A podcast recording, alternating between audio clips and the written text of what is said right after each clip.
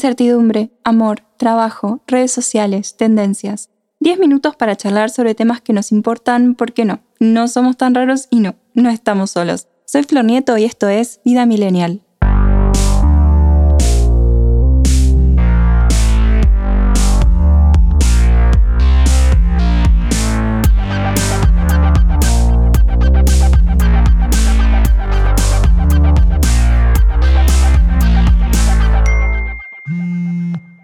Hola millennials, ¿cómo están? Bienvenidos a un nuevo episodio de este podcast original de ADN Sur.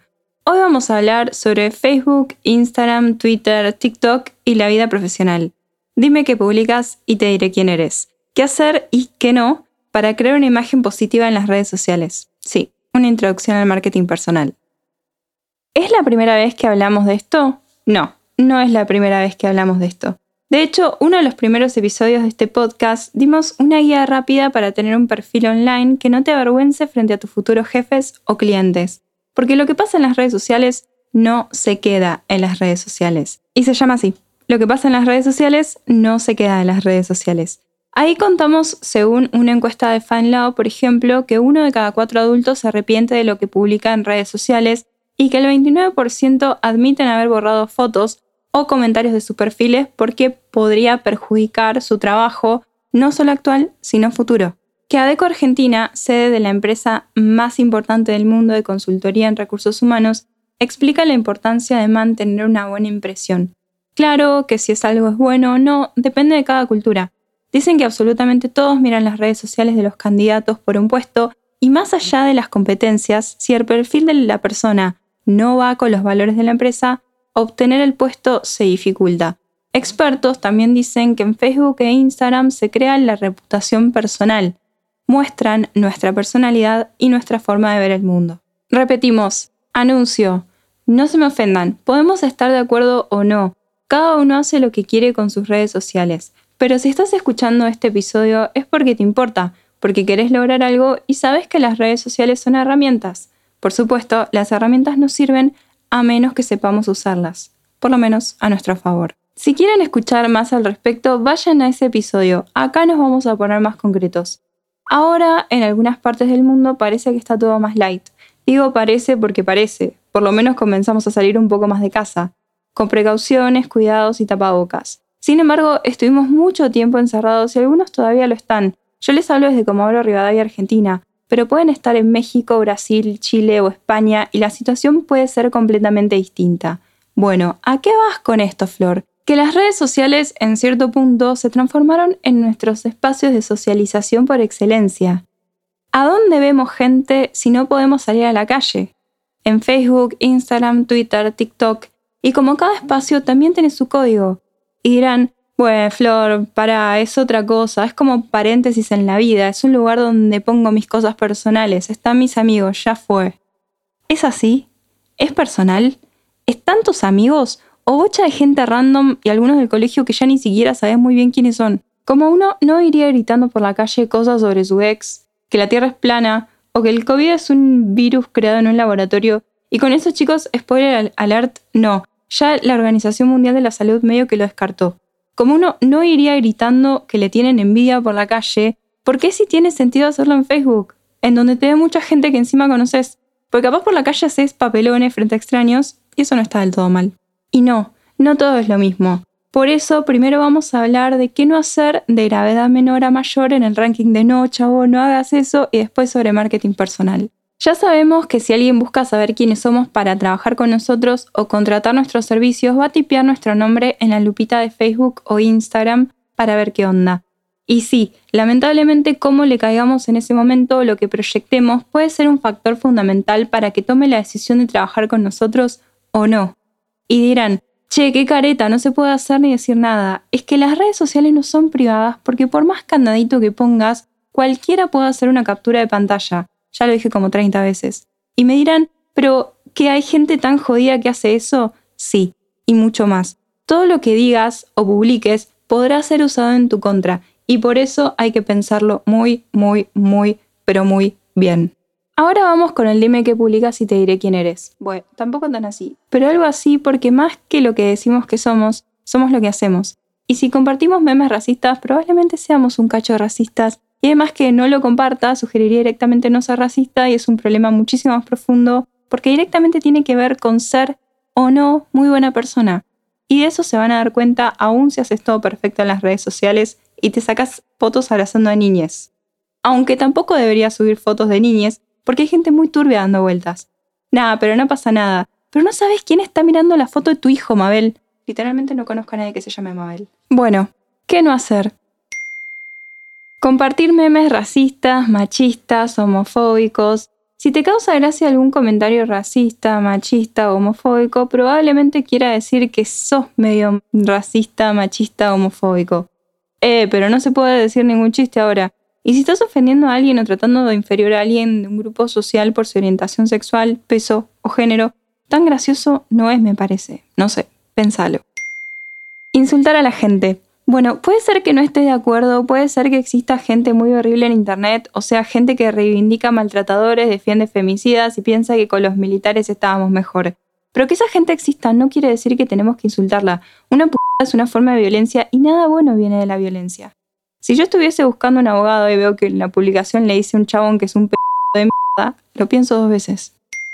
Despotricar contra tus ex compañeros, compañeros de trabajo o directamente jefes.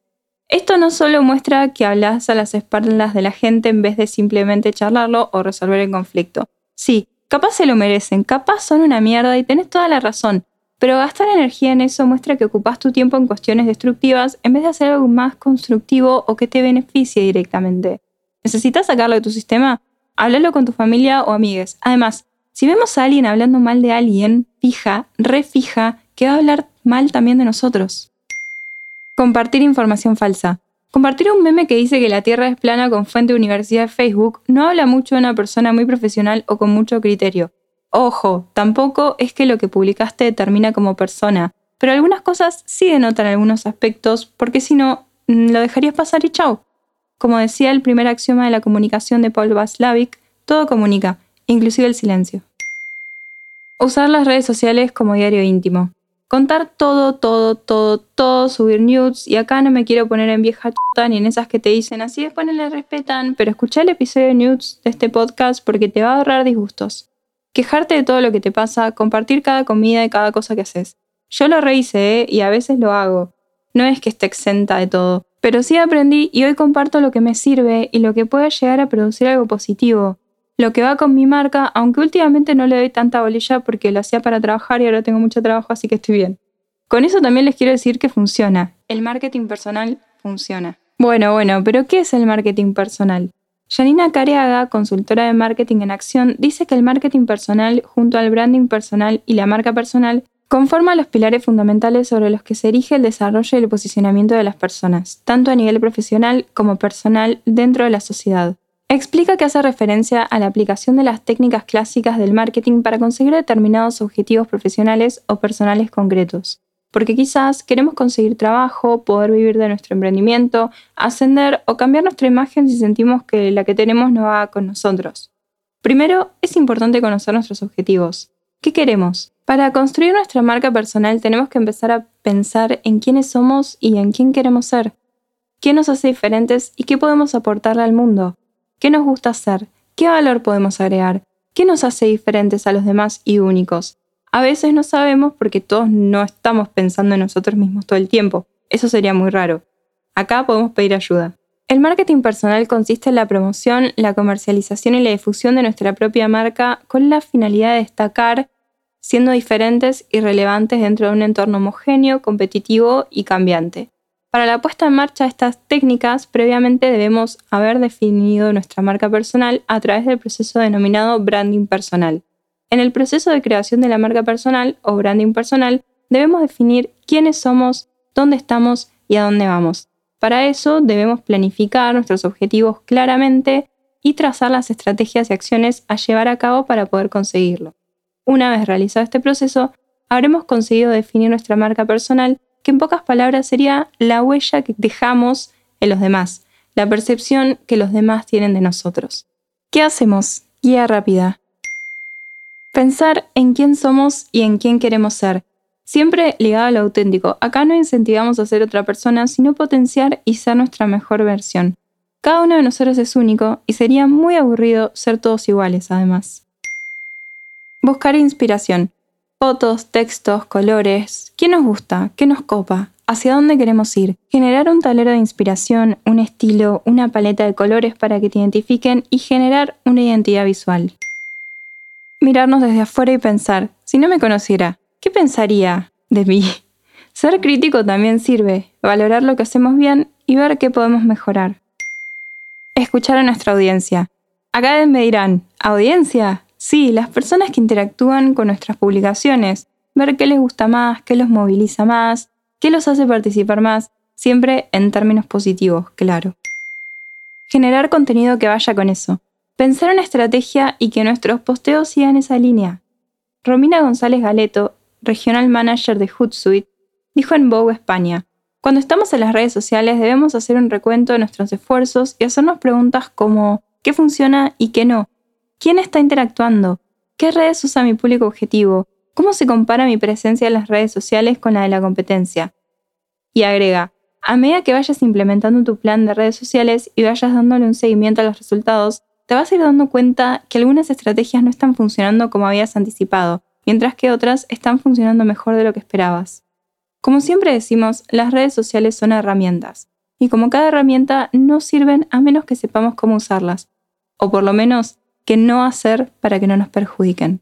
Si te gustó este podcast, seguilo. Si querés dejar algún comentario proponer un tema, podés buscarme en www.adnsur.com.ar y en mis redes sociales. Muchas gracias por escuchar y hasta la próxima.